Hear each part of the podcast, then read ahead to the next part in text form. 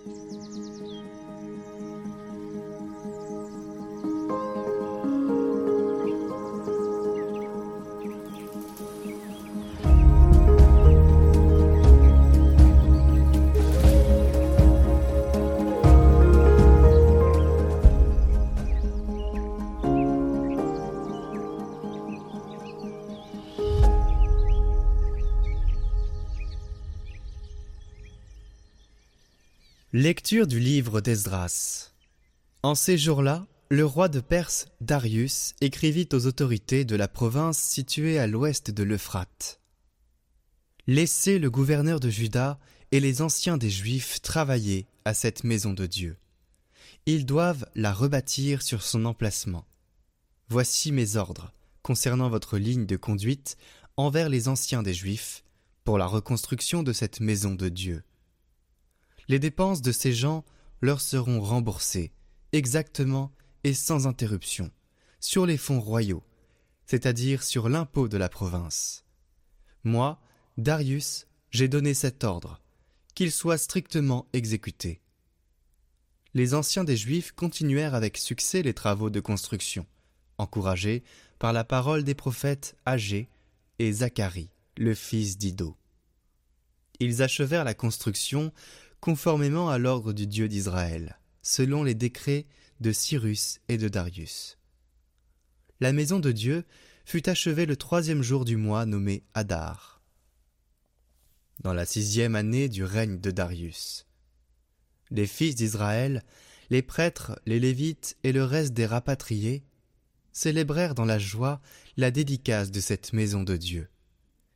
Ils immolèrent pour cette dédicace cent taureaux deux cents béliers, quatre cents agneaux, et en sacrifice pour le péché de tout Israël, douze boucs d'après le nombre des tribus d'Israël. Puis ils installèrent les prêtres selon leur classe, et les Lévites selon leur groupe, pour le service de Dieu à Jérusalem, suivant les prescriptions du livre de Moïse. Les rapatriés célébrèrent la Pâque le quatorzième jour du premier mois. Tous les prêtres et tous les Lévites sans exception s'étaient purifiés.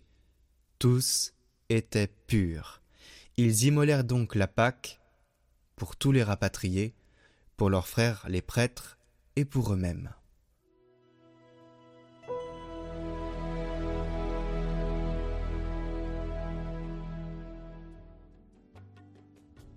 Dans la joie, nous irons à la maison du Seigneur. Quelle joie quand on m'a dit Nous irons à la maison du Seigneur. Maintenant notre marche prend fin devant tes portes, Jérusalem. Jérusalem, te voici dans tes murs, ville où tout ensemble ne fait qu'un. C'est là que montent les tribus, les tribus du Seigneur. C'est là qu'Israël doit rendre grâce au nom du Seigneur. C'est là le siège du droit le siège de la maison de David.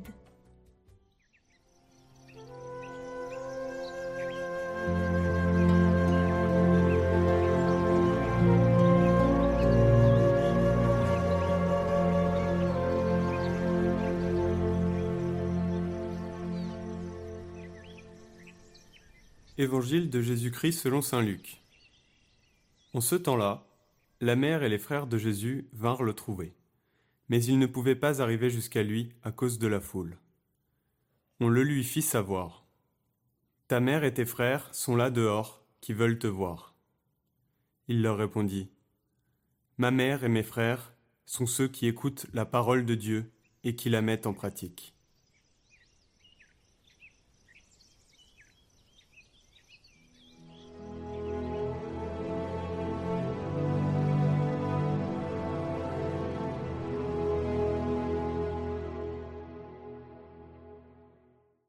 Commentaire de Saint Augustin. Marie, Mère du Christ, Mère de l'Église.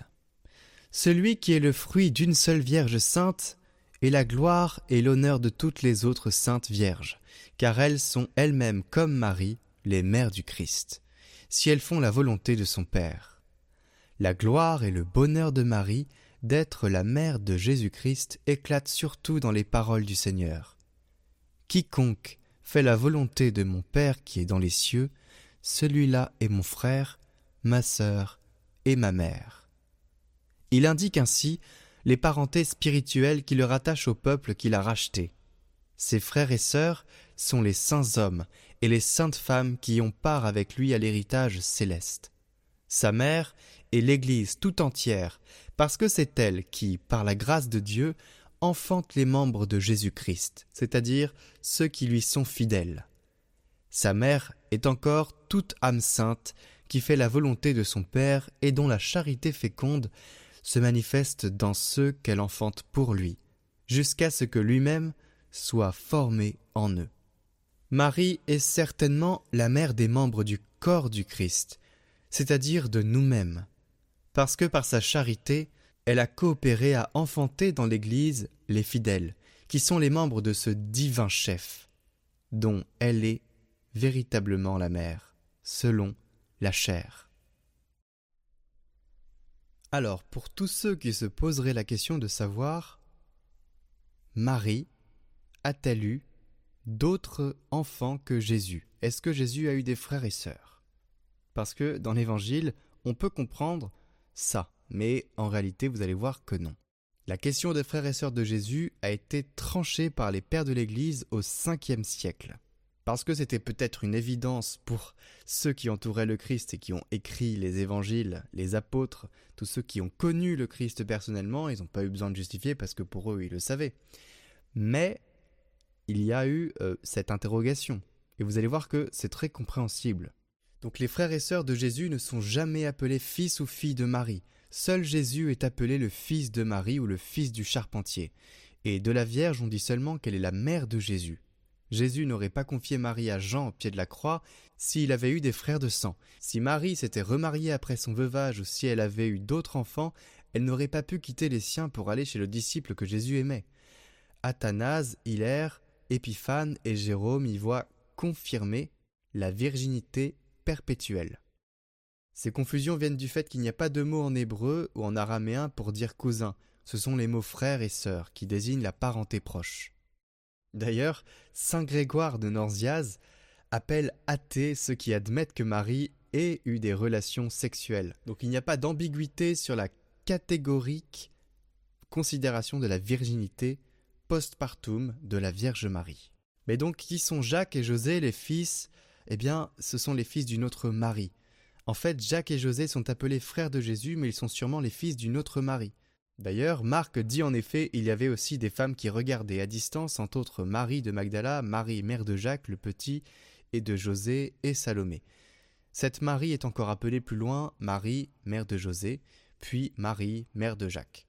Donc vous avez votre réponse, Jésus n'a pas de frères et sœurs, il a des cousins, la Vierge n'a pas eu de relation sexuelle, elle est vierge, comme il est dit, et je vous communique en lien l'article d'Aletheia qui détaille tout ça avec les passages de la Bible si vous voulez regarder par vous-même. N'hésitez pas à aller faire un tour sur ces articles parce que ça permet d'avoir eh bien, un solide argument pour tous ceux qui vous diraient l'inverse. Hein. Notamment, euh, je ne vais pas citer les journaux, mais il y en a.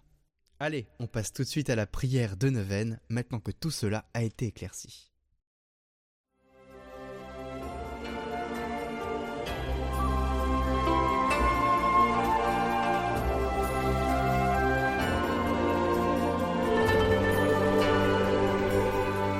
Neuvaine aux Saints Archanges.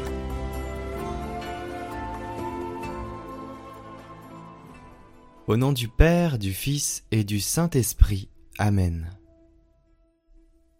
Je confesse à Dieu Tout-Puissant, je reconnais devant mes frères que j'ai péché, en pensée, en parole, par action et par omission. Oui, j'ai vraiment péché. C'est pourquoi je supplie la Vierge Marie, les anges et tous les saints, et vous aussi mes frères, de prier pour moi le Seigneur notre Dieu. Que Dieu Tout-Puissant nous fasse miséricorde, qu'il nous pardonne nos péchés, et nous conduise à la vie éternelle. Amen.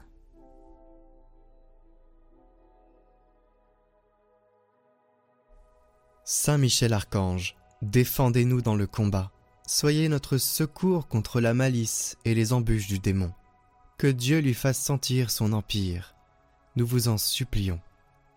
Et vous, prince de la milice céleste, repoussez en enfer par la force divine Satan et les autres esprits mauvais qui rôdent dans le monde en vue de perdre les âmes. Amen.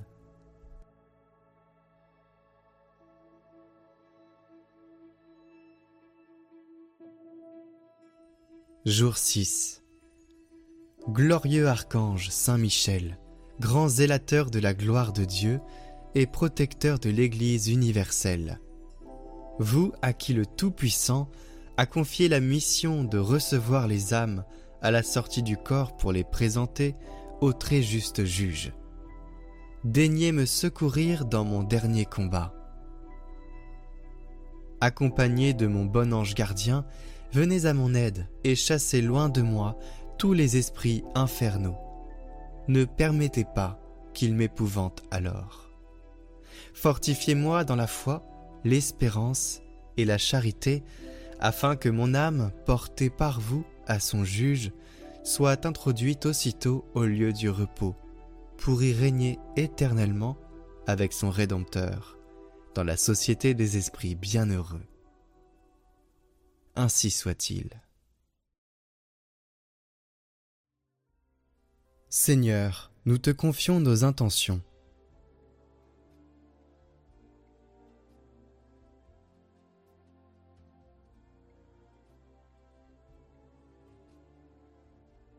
Tu as dit, si vous êtes deux ou trois réunis en mon nom, demandez et vous serez exaucés. Alors en présence des anges que tu nous as permis de connaître, nous te prions pour nos intentions, avec la prière que tu nous as enseignée, afin que tes serviteurs les déposent devant les marches de ton trône. Notre Père, qui es aux cieux, que ton nom soit sanctifié, que ton règne vienne que ta volonté soit faite sur la terre comme au ciel. Donne-nous aujourd'hui notre pain de ce jour. Pardonne-nous nos offenses, comme nous pardonnons aussi à ceux qui nous ont offensés.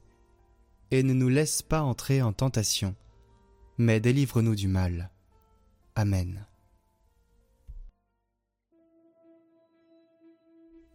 Glorieux Saint Michel, prince de la milice céleste, protecteur de l'Église universelle, Défendez-nous contre tous nos ennemis visibles et invisibles, et ne permettez pas que nous tombions jamais sous leur cruelle tyrannie. Saint Raphaël, guide charitable des voyageurs, vous qui par la vertu divine opérez des guérisons miraculeuses, daignez nous guider dans le pèlerinage de cette vie et guérir les maladies de nos âmes et celles de nos corps.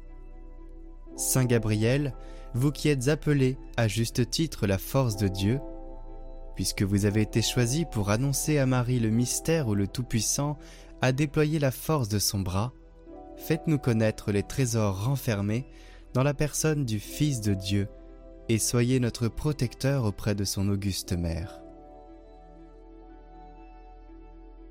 Saint Michel Archange, priez pour nous. Saint Raphaël Archange, priez pour nous. Saint Gabriel Archange, priez pour nous.